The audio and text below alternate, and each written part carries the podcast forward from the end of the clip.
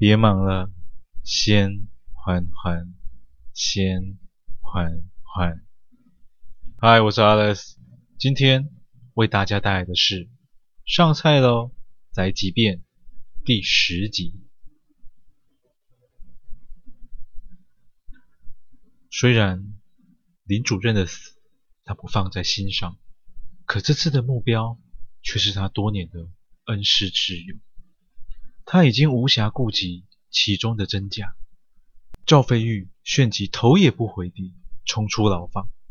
此刻，他的心中只有一个想法：金老师，您一定要平安无事啊！在他们两人都仓皇离开后，陆谦爬起身来，将盘子上剩下的牛排骨悄悄地放在枕头底下，随后便安心地午睡。因为还有一场大戏在等着他呢。法院前的马路上，一台白色宾士急速驶进了停车场。但还没驶入停车格，驾驶便急忙下车。从前的他绝对不会如此，因为他是多么的敬重法院这个司法圣地，每次前来都是恭谦有礼。可是今天他却是如此的惊慌失措，斗大的汗珠在他年轻俊美的脸庞上。不停地滑落，身上整齐的西装也跟着他的心情和纷乱的步伐而随之变样。当他跑到店房前五十公尺左右，一名同样穿着黑色西装、戴着眼镜的斯文男子正打开店房大门走了出来。那名男子手上，还拿着毛巾，不停地擦拭着左右手，貌似方才做了一件需要事后清洁的任务。当那名男子抬起头来看见飞玉时，并没有丝毫的震惊，反倒对着飞玉微微一笑。飞玉对这阴冷如冰的笑容早已熟悉，因为。就在不久前，他才刚在监狱里见到陆谦这么笑着。此时，他的心里又更沉了一些。他们二人擦肩而过，没有任何的交谈。可当费玉奔过男子身边时的那阵风，已经说明了，现在他该做的，并不是拿出证件。盘查眼前的陌生人，此刻殓房里的人到底是生还是死，才是费玉他的当务之急啊！他站在再熟悉不过的电房前，却迟迟不敢推开那道大门。以前电房里就算再安静，也会有些许的声响，可今日的电房。却安静地让人感到毛骨悚然。赵飞玉推开门后，一阵不知从何而来的冷风，吹得他感到阴风嗖嗖。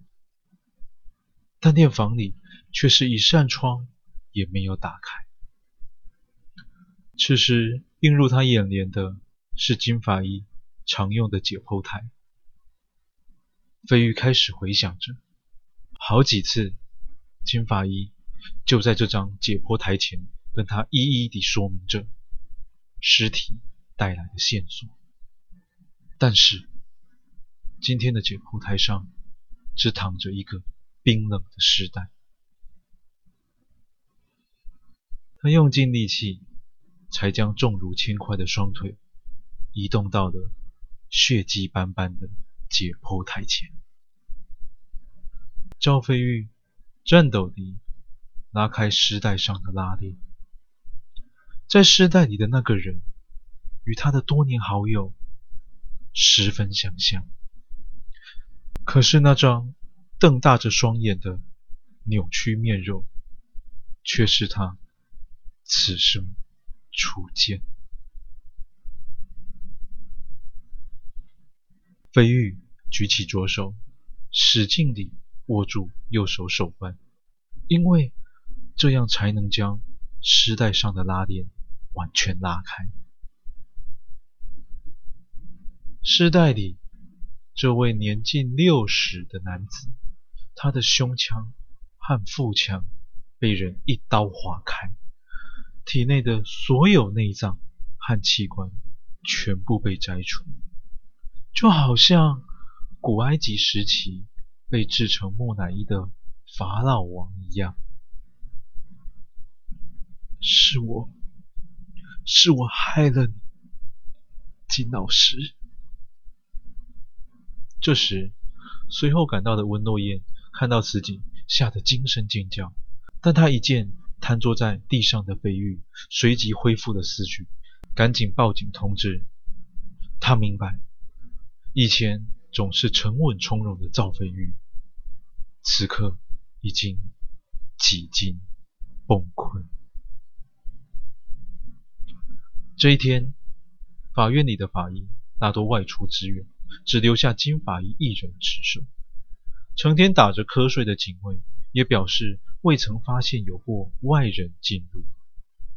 吊诡的是，监视器录像竟在赵飞玉赶到前的一个小时全部中断，直到飞玉驶入了停车场后才恢复了正常。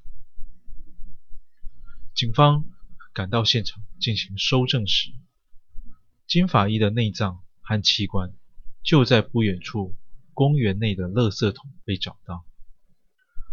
诺燕代替失了魂的上司，仔细地聆听着远警的报告。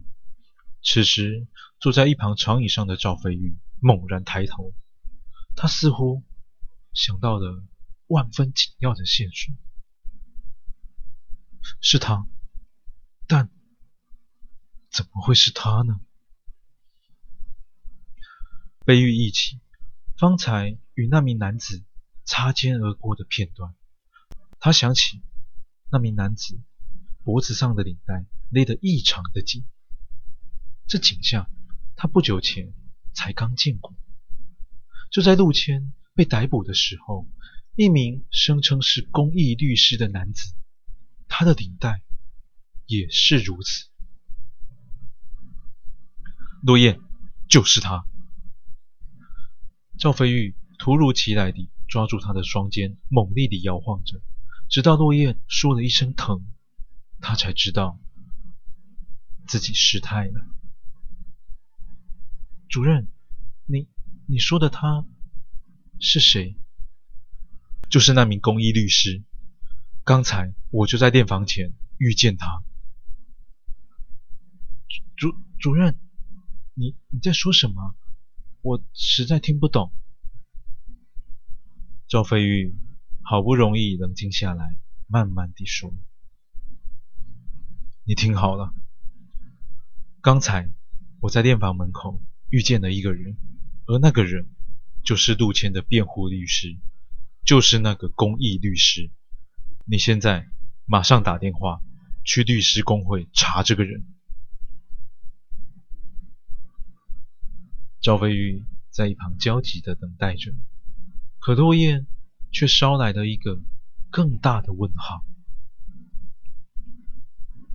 主任，工会说那名陈律师，他怎么样了？他已经失踪好几天了，就在刚刚，他的尸体在郊外的山区被人发现。主任，你说的那个人已经死了。感谢您收听完今天的故事。倘若您也喜欢，请不要吝啬你的分享，动动手指头将缓缓分享出去，让更多的人能够听见缓缓。我是 Alex，感谢您。